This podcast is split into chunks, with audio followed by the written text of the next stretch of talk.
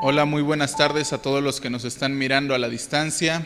Les enviamos un fuerte abrazo eh, y nos conectamos con ustedes a través de este medio.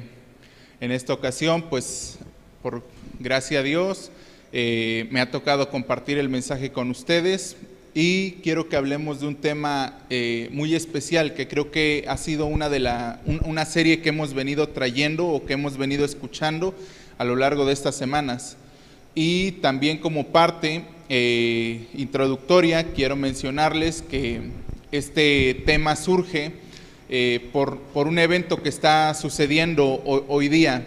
Como ustedes sabrán, algunas personas de, casa de aquí de, de, Integridad estamos tomando un curso de acompañamiento emocional y creo que es muy, muy importante en este tiempo de pandemia, en este tiempo de COVID-19, eh, que a veces ya no sé si, nombrarlo o no por la cuestión de redes sociales, pero en este tiempo de pandemia creo que nos hace falta sacar todo aquello que nos está incomodando dentro de nosotros y sobre todo cuando es un tema que lo habla la Biblia.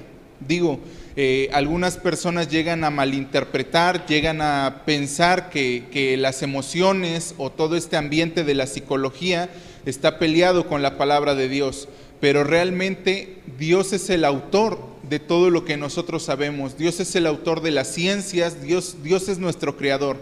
Entonces, quiero que me acompañen a leer Primera de Pedro, capítulo 5, versículos 6 al 8. Yo la voy a leer en la nueva traducción viviente, NTV, y dice de la siguiente manera: Así que humíllense ante el gran poder de Dios y a su debido tiempo él los levantará con honor. Pongan todas sus preocupaciones y ansiedades en las manos de Dios, porque Él cuida de ustedes. Estén alerta, cuídense de su gran enemigo, el diablo, porque anda al acecho como león rugiente buscando a quien devorar. Y quiero que pongamos especial atención en el versículo 7. En, en la primera parte de este versículo dice, pongan todas sus preocupaciones y ansiedades en, la en las manos de Dios. Reina Valera dice, echando toda vuestra ansiedad. Y la traducción en el lenguaje actual dice, así que pongan sus preocupaciones en las manos de Dios.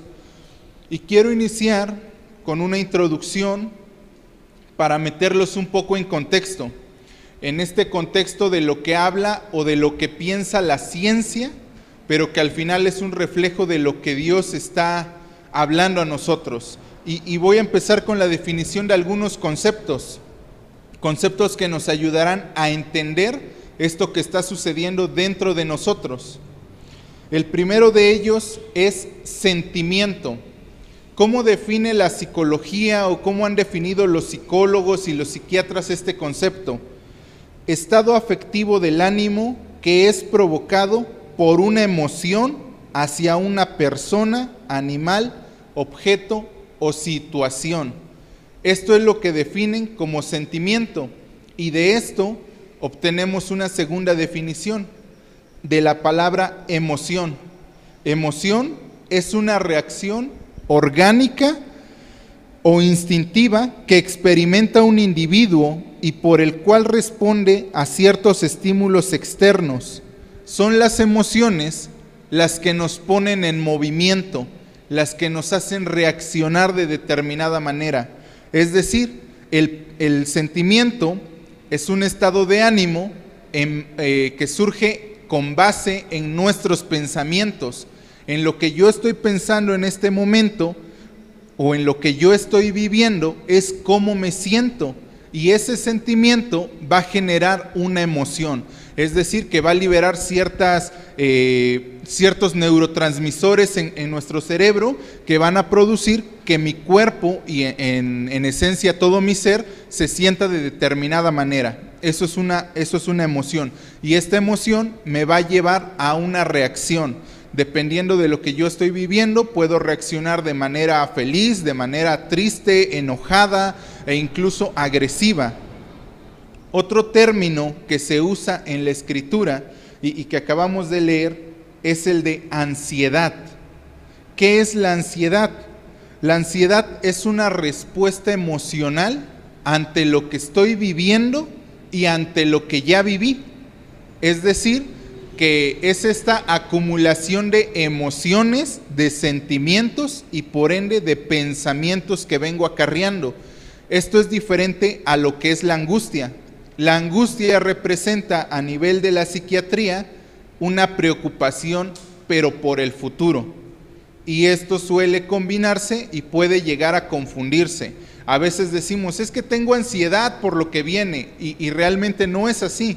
Sentimos ansiedad por lo que ya vivimos o por lo que estamos viviendo en el momento presente y no por lo que viene. El segundo término que ocupa TLA, de, digo NTB, es el de preocupación. La preocupación es un estado de intranquilidad intenso causado por algo desagradable o por la amenaza de una desgracia o un peligro.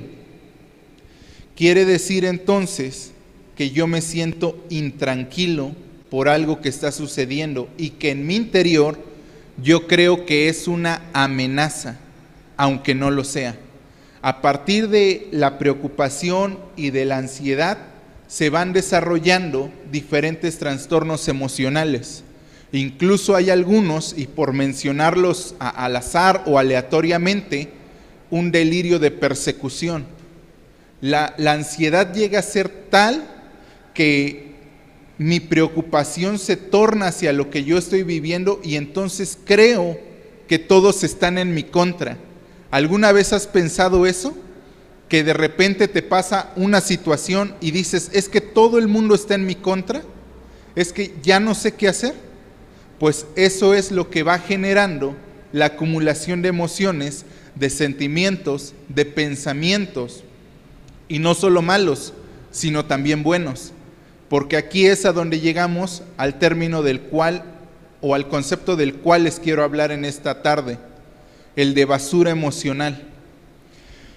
La basura emocional es todo residuo tóxico que se acumula en nuestro interior y que, y que se da o que se produce por una correcta gestión o asimilación de nuestras emociones. De la misma manera en la que se acumulan las emociones eh, positivas, las emociones negativas también se van acumulando. Y la contraparte o, o lo contrario a la basura emocional, pues sería una correcta inteligencia emocional. La inteligencia emocional se refiere a las capacidades y habilidades psicológicas que implican el entendimiento, control, modificación de las emociones propias y ajenas.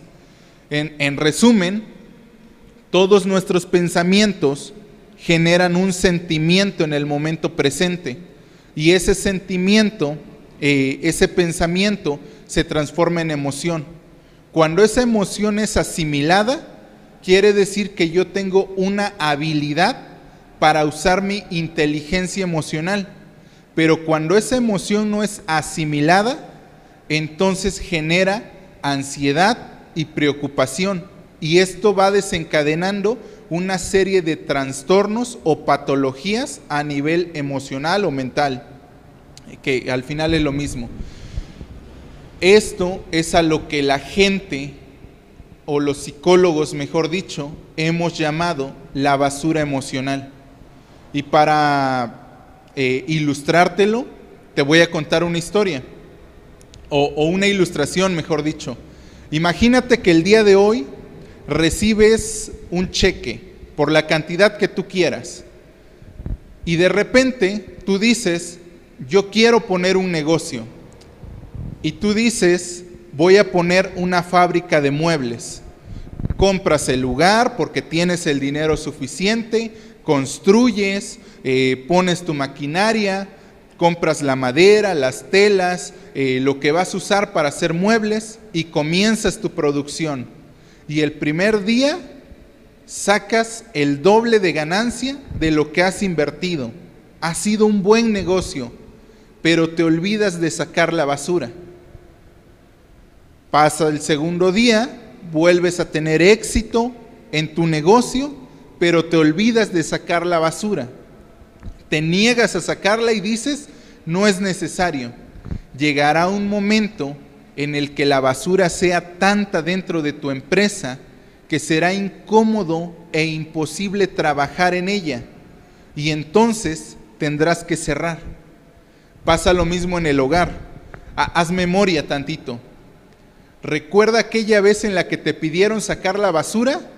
Quizás a, tus padres o quizás a ti cuando eras pequeño, eh, bueno, más joven, y te olvidaste de eso. Y la basura se va acumulando. Un día no la sacas y no pasa nada. Una semana no la sacas y quizás no pasa nada dependiendo de cuánta basura generas en casa. Pero imagina no sacar la basura durante un mes. Imagina el olor que habrá en la cocina después de tantos residuos. Imagina el olor que habrá en tu baño después de este, tantos desechos. Imagina cuán imposible será que, no puedas ni siquiera vivir ahí y que incluso se vuelva incómodo para tus vecinos. Bueno, de esta misma manera, la acumulación de emociones se vuelve incómodo no solo para nosotros, sino también para aquellas personas que nos rodean. Recuerdo, y, había dicho que no lo iba a comentar, pero lo voy a hacer. Recuerdo alguna vez haber escuchado una ilustración de uno de mis primeros pastores, la primera congregación donde yo llegué, a este pastor le tocó ir a visitar a, una familia, pero esta familia trabajaba toda la semana de sol a, luna. Literalmente solamente llegaban a comer, a, cenar y a dormir y al otro día se iban. Y en un fin de semana que este pastor llega a visitarles, dice que lo primero que ve, pues es que la casa está sucia. Pero lo segundo es que cuando quieren invitarlo a comer, no hay trastes limpios. A lo que él y su esposa se ofrecen, ayudar a lavar los platos. Pero la montaña de platos que se ha generado no es la de una semana, es la de casi un mes de no lavar los trastes. Imagínense el olor de la comida echada a perder, imagínense el olor de los trastes, la situación que se está viviendo en ese momento, que es casi imposible no decir, muchas gracias, vengo en ayuno y oración, porque realmente eso es lo que sucede. Ahora imaginémonos una última ilustración, un baño sucio. Imaginemos que vamos, comemos, pasa una hora con la digestión y necesitamos ir al baño. Necesitamos y es forzoso ir al baño. Pasamos, hacemos nuestras necesidades y ¿qué es lo primero que nosotros hacemos? Jalar a la palanca. Hay dos razones por las cuales se hace esto. La primera, que es la más lógica, por higiene, para evitar que el olor salga del sanitario, y, que se multiplique toda esta cuestión de bacterias y demás. Y la segunda, también muy lógica, porque sabemos que alguien más va a pasar después de nosotros y no queremos que se entere de lo que alguna vez formó parte de nosotros. De esta misma manera, es preciso que nosotros saquemos la basura emocional. Pero nos encontramos con dos problemas. La primera, el, primer problema es que hay gente que no sabe que tiene basura emocional, que vive creyendo que es el pan de cada día, que es la cruz que le tocó vivir y que así son las cosas, simplemente. Ignora que hay basura emocional. El segundo tipo de personas son personas que sí sí se dan cuenta que hay basura emocional en su vida, pero este tipo de personas se divide también en dos los que hacen algo para sacar esa basura emocional, para quitarla de su vida, y los que simplemente la niegan, la ocultan o la dejan pasar y no hacen nada. Son esas personas que dicen, pues sí, ya no importa, pues al final para morir nacemos y para sufrir vivimos. Y son personas que no se dan cuenta que el plan de Dios es diferente, porque así así como la empresa se nos fue al fracaso, así como es imposible vivir en nuestra casa y así como contaminamos a las personas que nos rodean, de esa misma manera todos los propósitos de Dios se van cancelando cuando nosotros tenemos basura emocional. Y lo peor de todo es que ni siquiera es el enemigo, sino que somos nosotros mismos los que no vemos lo que Dios tiene para nosotros. Y dentro de lo que es la basura emocional existen diferentes eh, puntos. Comentaba hace algunos días, esta no es una lista completa, es solamente lo que desde mi perspectiva, no solamente como creyente, no solamente como, como hijo de Dios que creo y que, y que leo y que predico la Biblia, sino como profesional de la salud también, creo que son los principales que necesitamos abordar nosotros para tener una vida en plenitud. Digo, no es el sentido de, de la predicación, pero el nombre de Jesús en hebreo, el último significado que tiene Jesús es gozo y bienestar. Así que si yo digo que soy hijo de Dios, pero no tengo gozo ni bienestar, entonces, ¿qué crees? quiere decir que yo estoy haciendo algo mal, porque Dios todo lo hace perfecto. Y el primero de estos puntos que quiero tratar son los recuerdos. Todos tenemos recuerdos. Y estos recuerdos nos hacen caminar hacia el futuro o nos hacen retroceder. La Biblia dice en Eclesiastés capítulo 7, versículo 10, hay quienes se quejan de que todo tiempo pasado fue mejor, pero esas quejas no demuestran mucha sabiduría. Isaías dice algo similar, diciendo, no se acuerden de lo que ya pasó, ni lo traigan al momento presente. Hay gente que vive pendiente de las glorias pasadas, diciendo, ¿te acuerdas? Y créanme, yo también lo viví. De repente me pongo con mi esposa a platicar y le digo, ¿te acuerdas cuando éramos un poquito más ricos que ahorita? Nada más un poquito. ¿Te acuerdas cuando íbamos a comer todos los días fuera? ¿Te acuerdas cuando comprábamos todos los días cosas? ¿Te acuerdas? ¿Te acuerdas? ¿Te acuerdas? Y al final son recuerdos, pero que vivimos de esas glorias pasadas y que no nos permiten ver lo que Dios está haciendo en el momento presente. Porque sí, después de todos esos te acuerdas, te acuerdas, te acuerdas, regresamos a la realidad de ¿y ahora?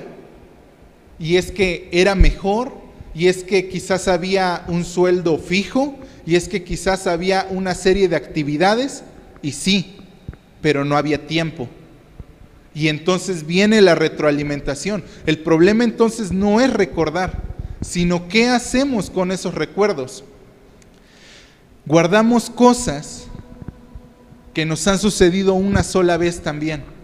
No solamente vivimos de glorias pasadas, también nos quedamos estancados muchas veces en nuestros fracasos. Hay cosas que en la vida nos pasan una sola vez, pero ¿qué crees? Que en nuestra mente y en nuestro corazón nos pasan una y otra y otra y otra vez. Y yo recuerdo hace algún tiempo, en una de mis glorias pasadas, cuando trabajaba en fiscalía y me habían dado un vehículo oficial, yo andaba como yo quería, porque al ser vehículo oficial, pues era como un coche patrulla, pero civil. Así que el reglamento de tránsito no existía para mí. Pero en una de esas, me brinqué un alto y la oficial que me paró me dijo, pues serás muy de fiscalía, pero cometiste una infracción y entonces mereces tu multa. Y yo dije, pues ni modo de decirle que le doy dinero porque donde al rato vaya a suceder la cuestión, no sé, de que llegue a la congregación o algo. Y lo que sucedió entonces fue que dije, está bien, dame la multa, está bien, dame, voy a pagar, voy a pagar por lo que por lo que se necesita pagar. Pero ¿qué crees que sucedió? Que a la mañana siguiente me levanté, me fui a trabajar, todo sucedió normal, pero cuando iba de regreso a casa, por esa misma avenida iba cazando a la policía. La iba cazando, iba viendo a ver dónde está. Y, y como una semana completa, cargué a la policía ahí junto a mí de copiloto, porque pasaba por el lugar y veía yo a ver si estaba, y veía a ver dónde podía yo volarme el alto y decirle, pues ya ves cómo sí puedo, ya ves cómo hago esto. El punto es que a veces cargamos cosas del pasado que necesitamos soltar. Necesitamos dejar las cargas.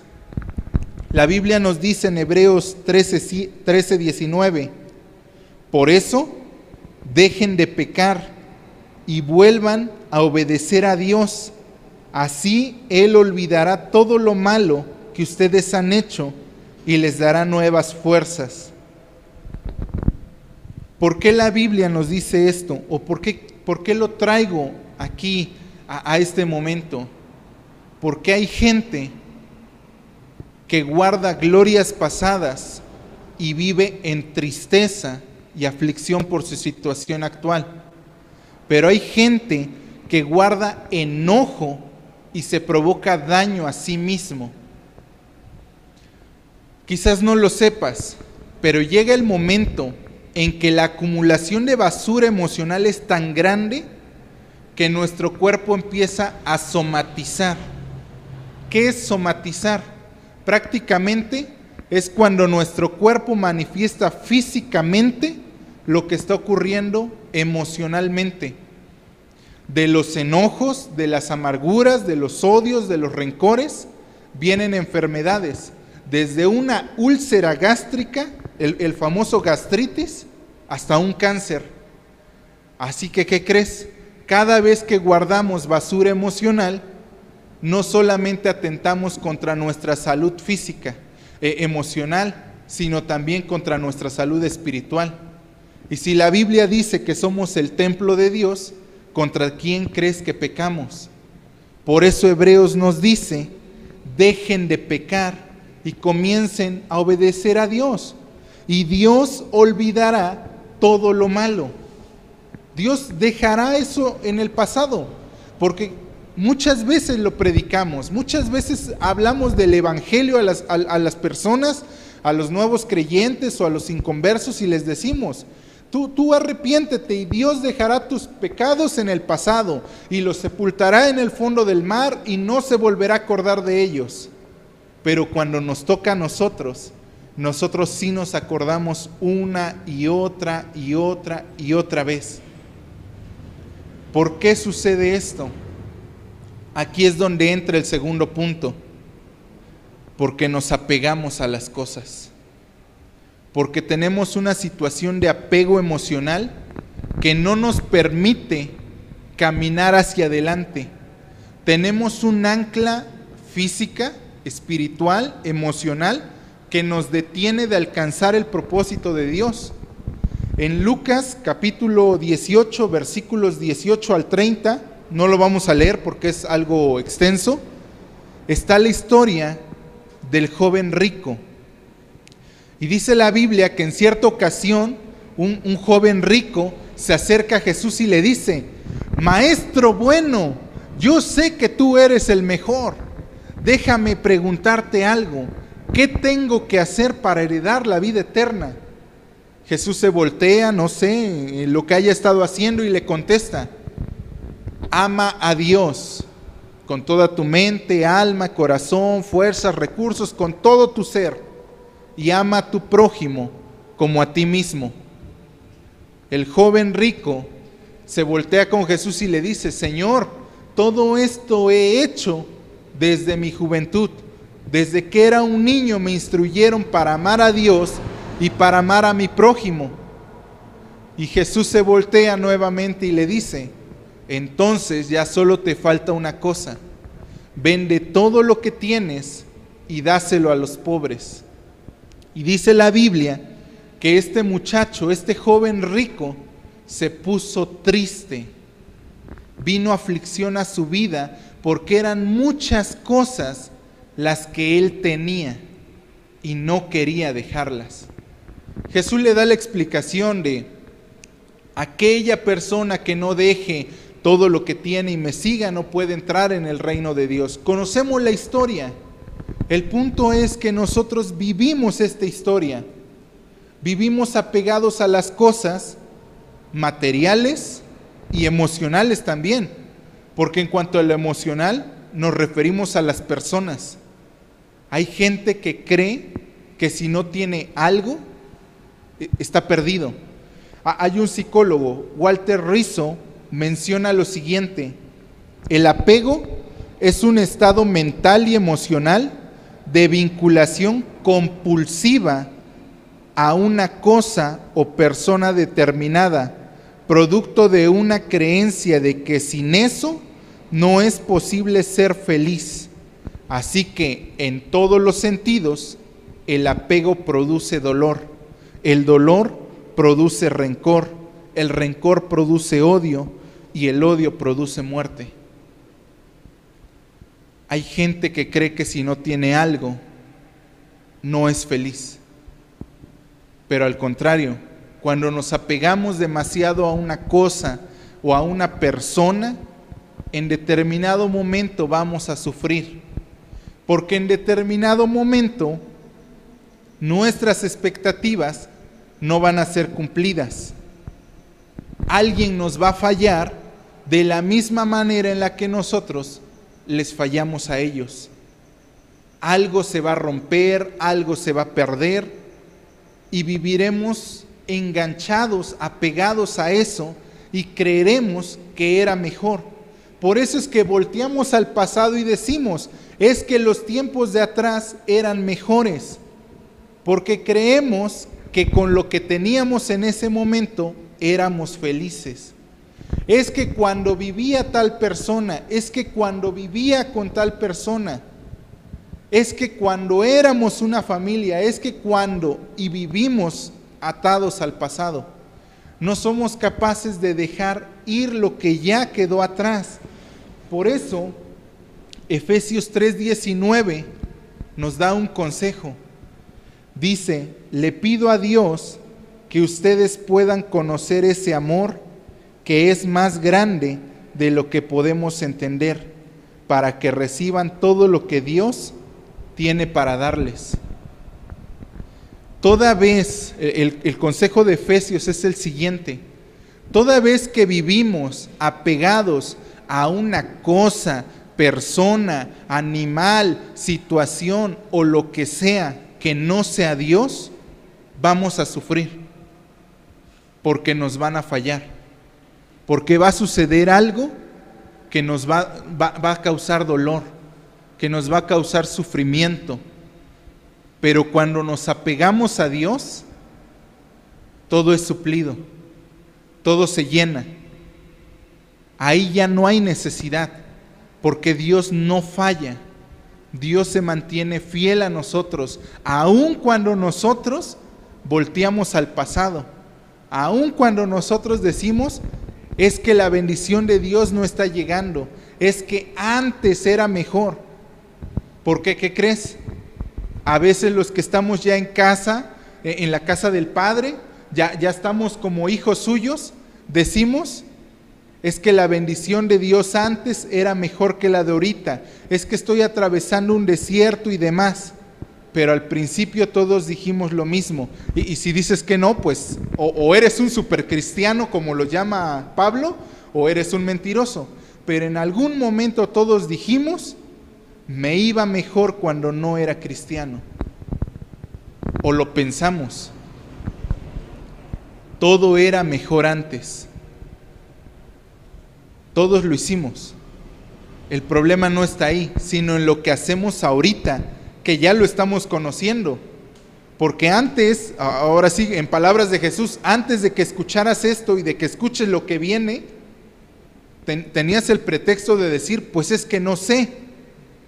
Pero ahorita que ya lo estamos escuchando y que ya sabes que algo se está generando dentro de ti, ya no puedes decir, es que no sé, es que no sabía, es que no me dijeron porque al final esos recuerdos y ese sentido de apego hacia las cosas va a generar una expectativa en mí y en ti. y a la larga viene un sentido o un sentimiento de ingratitud. Ese es el tercer punto que quiero hablarte. La ingratitud que sentimos hacia otros y hacia nosotros mismos.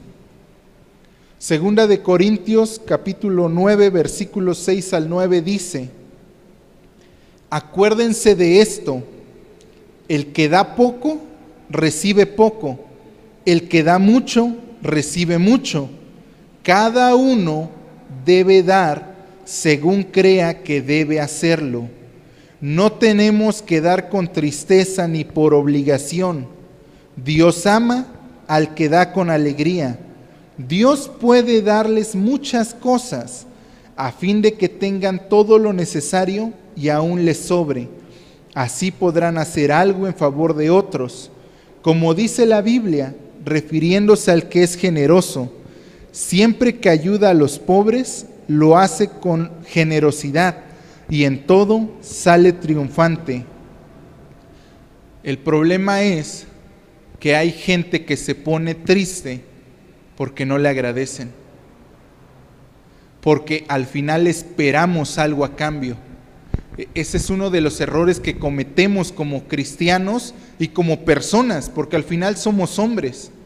Es un, un, error que cometemos es dar algo esperando recibir algo, esperando una retroalimentación, aunque sea de muchísimas gracias, un saludo, un trato especial.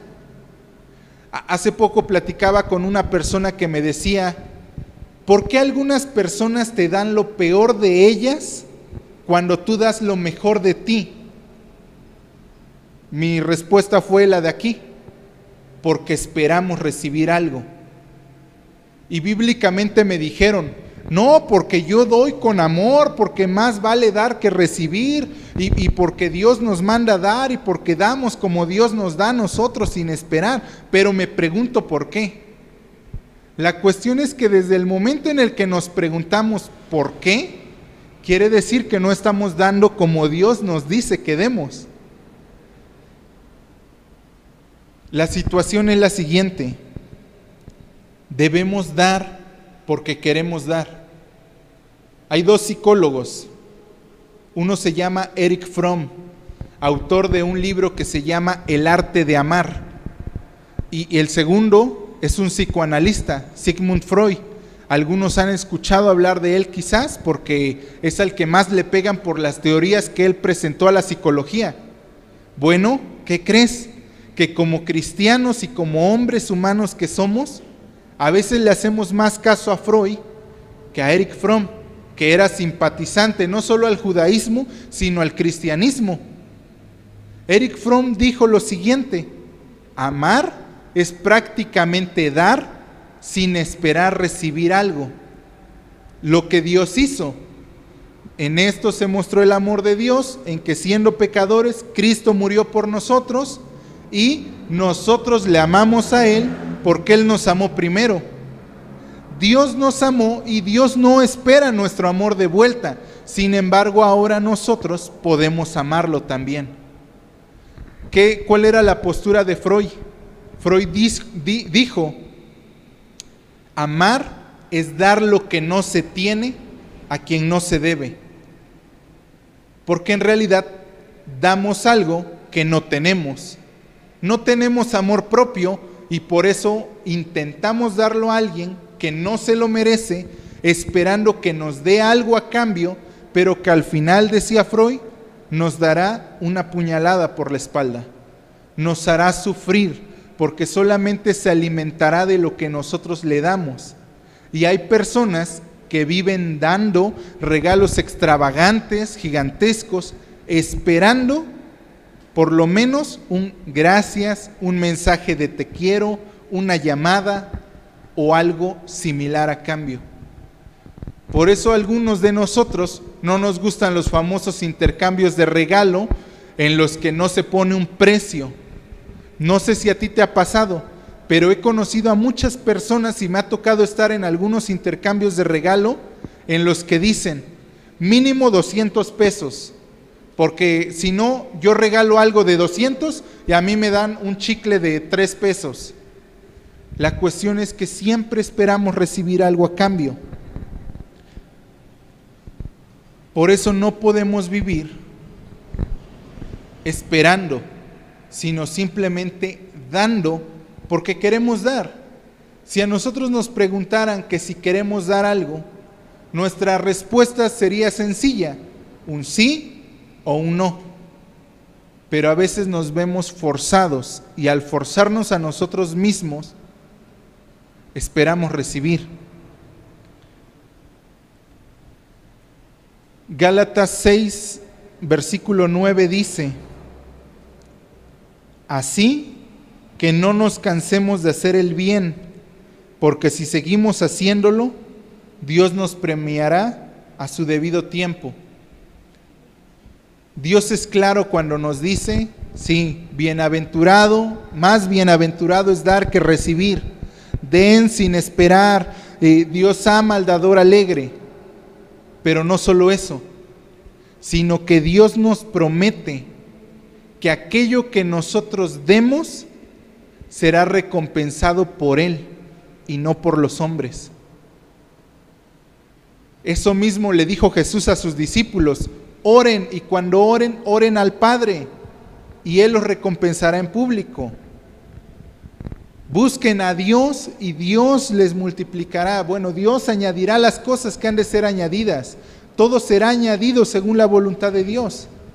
Así que entonces mi problema, vamos viendo, ni siquiera es con los hombres y tampoco con Dios, sino con nosotros mismos, porque no nos damos cuenta o no queremos abrir los ojos para ver que el error lo tenemos nosotros. Al no hacer esto, se produce una última emoción, que es como un cáncer. Todos los demás eran síntomas nada más de lo que se estaba gestando en nuestro interior. Y este último punto es la amargura. Cuando yo no puedo olvidar, cuando yo vivo prensado de alguien, de algo en el presente o en el pasado, cuando yo siento que estoy dando algo pero que no recibo, o a la inversa, siento que no di lo suficiente para que otra persona, cosa, circunstancia estuviera, voy generando amargura en mi interior. Voy generando un sentimiento de, rencor, de odio, y no solamente hacia lo externo, sino hacia nosotros mismos también. Romanos capítulo 3, versículo 14 dice de la siguiente manera, no dejen que nadie se aleje del amor de Dios, tampoco permitan que nadie cause problemas en el grupo.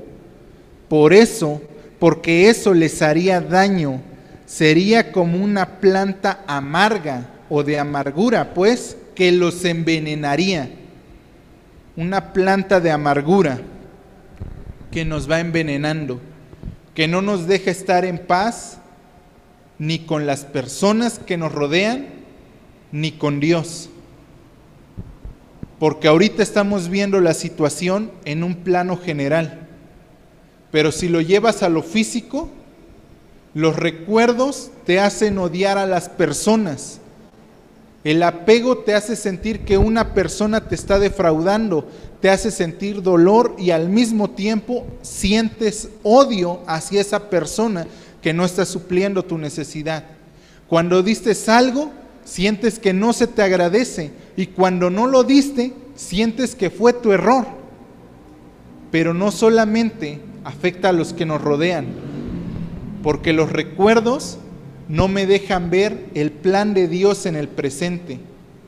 Vivir atado a las cosas materiales o del mundo, como les llama Juan, es estar en contra de Dios. Creer que yo merezco ser recompensado por lo que hago aquí sería toda mi recompensa, porque rechazaría la recompensa de Dios. Así que la amargura no solamente me aleja de las personas, dice, me aleja del amor de Dios.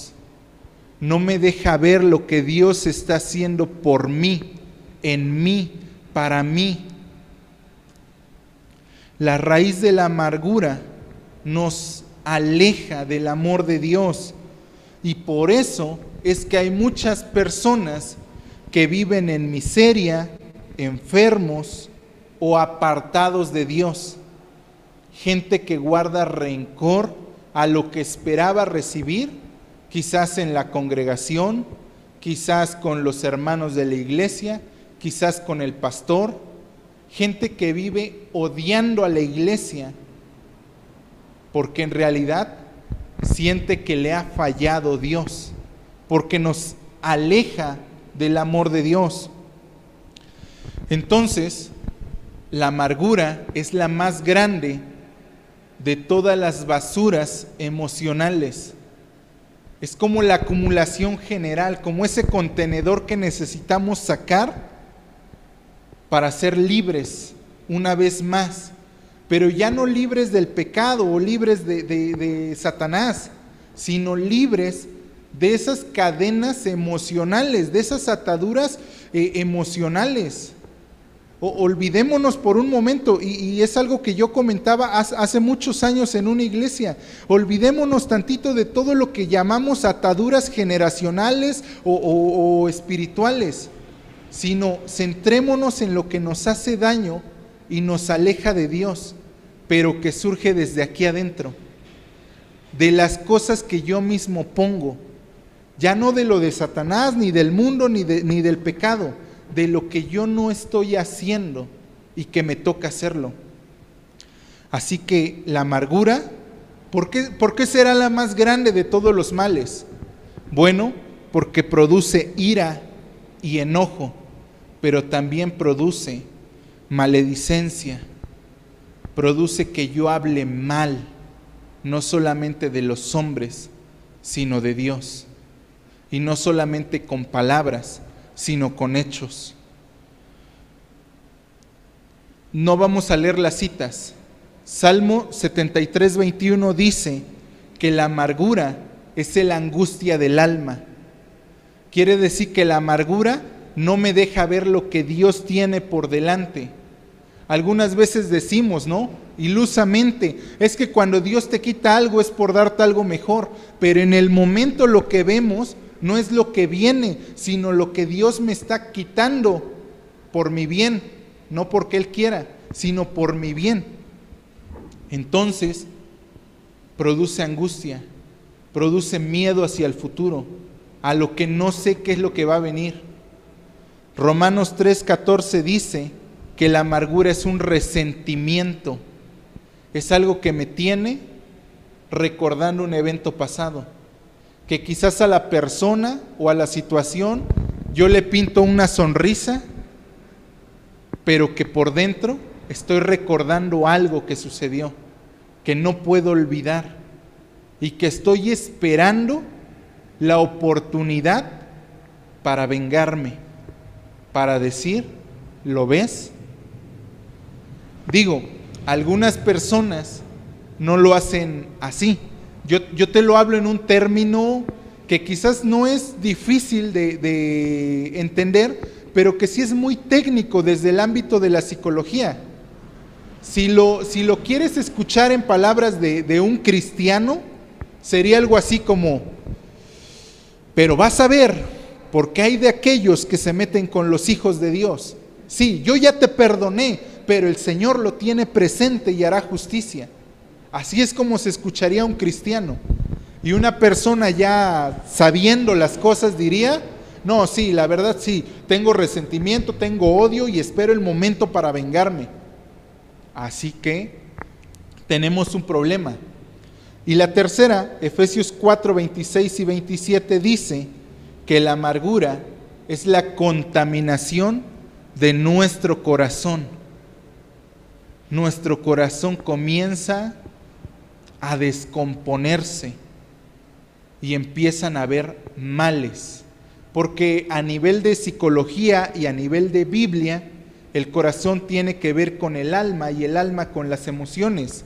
Y si mi corazón está contaminado, es como una enfermedad que lo va carcomiendo y que va haciendo que entre en un periodo de descomposición.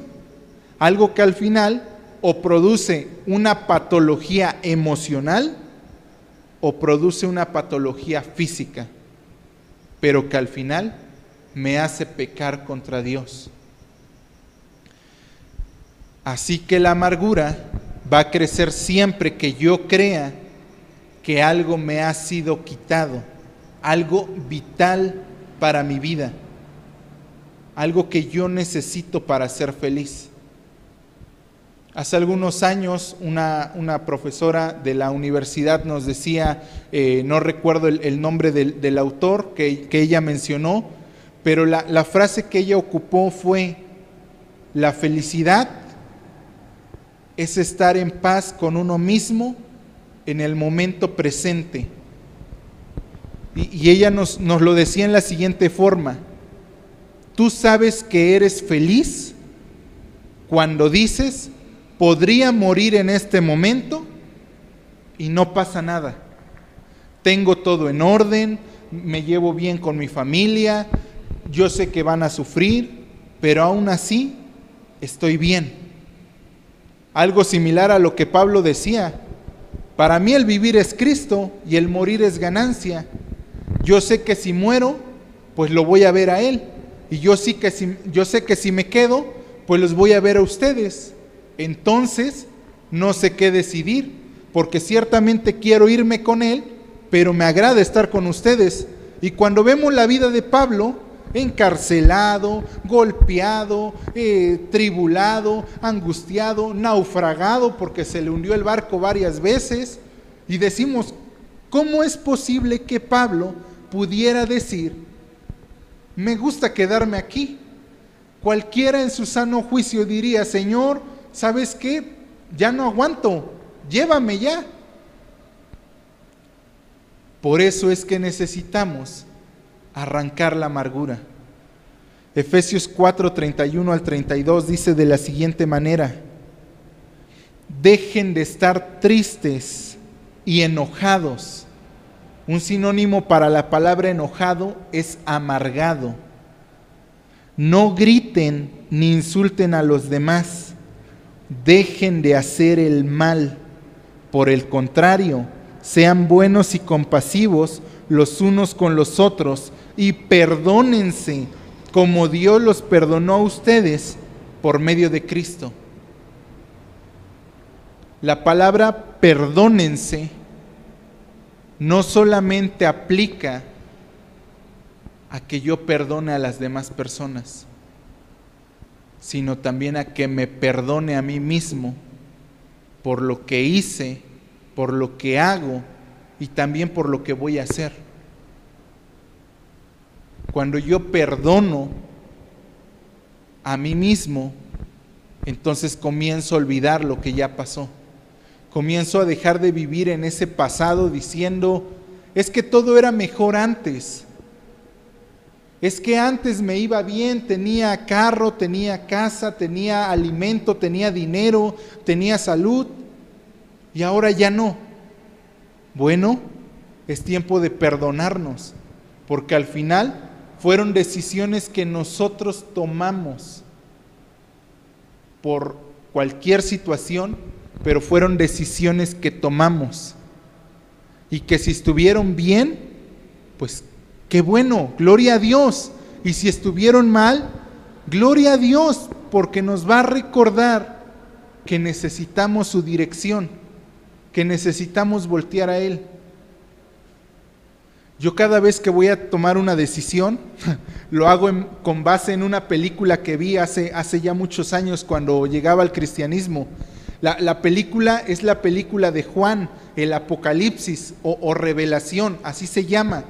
Pero al final Juan, cuando ya está en la isla de Patmos, él, él le dicen que si se quiere fugar, que si quiere salir de la isla y ya tienen el barco, tienen el plan y tienen todo, y él dice, no, no, no, porque Dios me está dando la revelación. E, el, libro de Apocalipsis todavía no está terminado y quizás el próximo sello sea mi vida. Quizás Dios quiere que yo muera para que se termine de escribir el libro.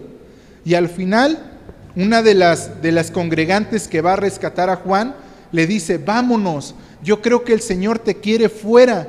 Y algo que Juan dice eh, antes de irse es, Señor, ayúdame si me equivoco.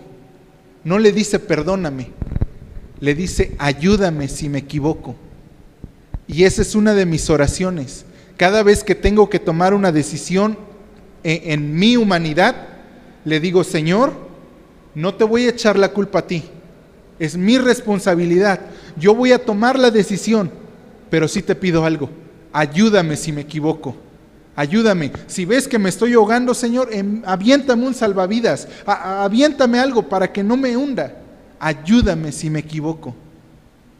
Y eso me ha ayudado a mí a confiar en el Señor y a no estar recordando el pasado, las malas decisiones que tomé y lo que hice mal. También es necesario que perdonemos a las otras personas, porque eso me ayudará a librarme del apego que siento hacia esa situación, hacia esa persona o hacia esa cosa perdonar las fallas que, han tenido contra mí y que al depender de eso han generado en mí la ingratitud de decir, ¿por qué pagas el mal con el bien? ¿Por qué haces lo contrario si, si yo di lo mejor, no? ¿Por qué me das lo peor de ti? La cuestión es entonces, Señor, ayúdame a perdonar para que yo pueda desprenderme de eso. Hay una historia de dos monjes que dice que iban caminando, dos monjes tibetanos iban en su ayuno y oración y de repente a la orilla del río ven a una mujer que no puede cruzar al otro lado y, uno de ellos le, ofrece ayuda a la mujer. Le dice, ¿por qué estás enojada? Bueno, estoy enojada porque no está el puente listo para cruzar. Y el monje le dice, te ofrecemos nuestra ayuda, te podemos llevar cargando. Y ella le dice, está bien, sí. Los dos cargan a la mujer, la atraviesan el río, la dejan al otro lado y continúan su camino. A los pocos minutos uno de los monjes le dice al otro, ¿te das cuenta? Ensució mi ropa, mira cómo estoy, además estoy cansado y me duele la espalda, esa mujer come mucho, estaba muy pesada y aparte no se lavó los pies. El otro monje se le, lo mira y guarda silencio y sigue caminando. Pasan unos minutos más y se vuelve a quejar el monje y le dice, me duele la espalda, vamos a descansar. Es que mira, mira cómo estoy, mira mi situación. Y el otro le dice, sí, te entiendo. Y le dice, ¿cómo que me entiendes? Pero si no has dicho nada. Y el monje le dice al otro, lo que pasa es que tú has traído a esa mujer cargando durante todo el camino y yo hace mucho que la dejé allá. Si tú la sigues cargando, te seguirá doliendo, seguirás cansado, seguirás sucio, pero si la sueltas, te darás cuenta de cómo todo mejora y te sientes más ligero. Así que perdonar a los demás me hace soltarlos. Y sí, hazlo, si tú quieres, hazlo, porque forma parte de nuestra perspectiva emocional. En, terapia humanista se le llama mm, técnicas de liberación emocional. Y si tú quieres, hazlo así como lo hacíamos en el pasado. Sí, Señor, yo suelto a tal persona por lo que me ha hecho y la dejo libre y, yo, yo sé y ahorita, Señor, yo, yo rompo con lo que hizo y le doy su libertad para que yo sea libre. Si es necesario, hazlo para que tu cuerpo y para que tú reconozcas que necesitas dejar a gente en el pasado.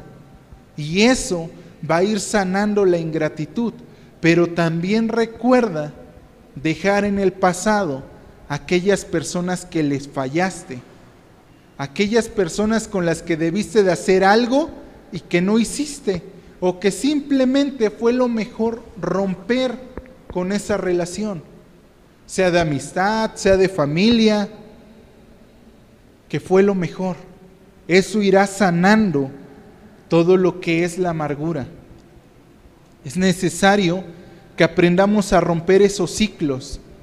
Y no, no es una guía completa, no es algo completo, pero sí es necesario que veamos el fin de algo. Eclesiastés 7:8 dice, vale más el fin de algo que su principio, vale más la paciencia que la arrogancia. Así que necesitamos ir cerrando cosas. Estas cosas que van surgiendo y que decimos, sí, sí es cierto, necesito dejarlo atrás. Es una por una, no, no vamos a salir de esto a la primera. Es, es ir dejando una por una, una por una, para que seamos libres. Libres no solamente del pecado, sino libres de esas emociones y aprender a manejarlas. Y, yo sé que más adelante quizás alguien más va a ir hablando también de, cómo ser inteligentes emocionalmente y de cómo ir abordando estos temas y de irlos sacando uno por uno. Porque ahorita es una vista general. Pero ¿cómo saco el odio de mí? ¿Cómo saco la amargura? Dividiéndolas. Porque antes de ser amargura, antes de ser odio fue amargura. Y antes de ser amargura fue rencor. Y antes de ser rencor fue pensamiento. Y si yo rompo antes la cadenita, ya no llego a la amargura. Pero si ya llegué y hay cosas que están en intervalos diferentes, tengo que aprender a hacerlo. Si no sacamos esta basura, vamos a ir hacia el fracaso. Si no sacamos lo que tenemos dentro, nos vamos a condenar a nosotros mismos. Hay gente que nunca lo ha hecho, pero hoy podemos empezar a hacerlo. Hoy podemos decidir seguir viviendo con esa basura emocional que arrastramos o empezar a dejarla atrás, empezar a quitarla y decir, pues ya, si Dios me hizo una nueva criatura, pues seré una nueva criatura. Tenemos que tirar esa basura. Filipenses 3, del 13 al 14, el apóstol Pablo dice lo siguiente, olvidando lo que queda atrás y esforzándome para alcanzar lo que está delante, sigo avanzando hacia la meta para ganar el premio que Dios ofrece mediante su llamamiento celestial en Cristo Jesús. Reina Valera nos dice algo más o menos como, no que haya alcanzado la meta, sino que olvido lo que ya quedó atrás y me concentro en llegar y alcanzar el premio que Jesús ofrece. Por eso la Biblia nos dice, cambia tu manera de pensar para que cambie tu manera de vivir. Eso es algo que nosotros podemos hacer. Señor, tú dices que tengo la mente de Cristo. Bueno, quiero cambiar mi forma de pensar para que cambie mi forma de vivir. También dice, llevando cautivo todo pensamiento a los pies de Cristo. Oh Señor, yo sé que no debo de odiar, yo sé que no debo, te lo entrego a ti.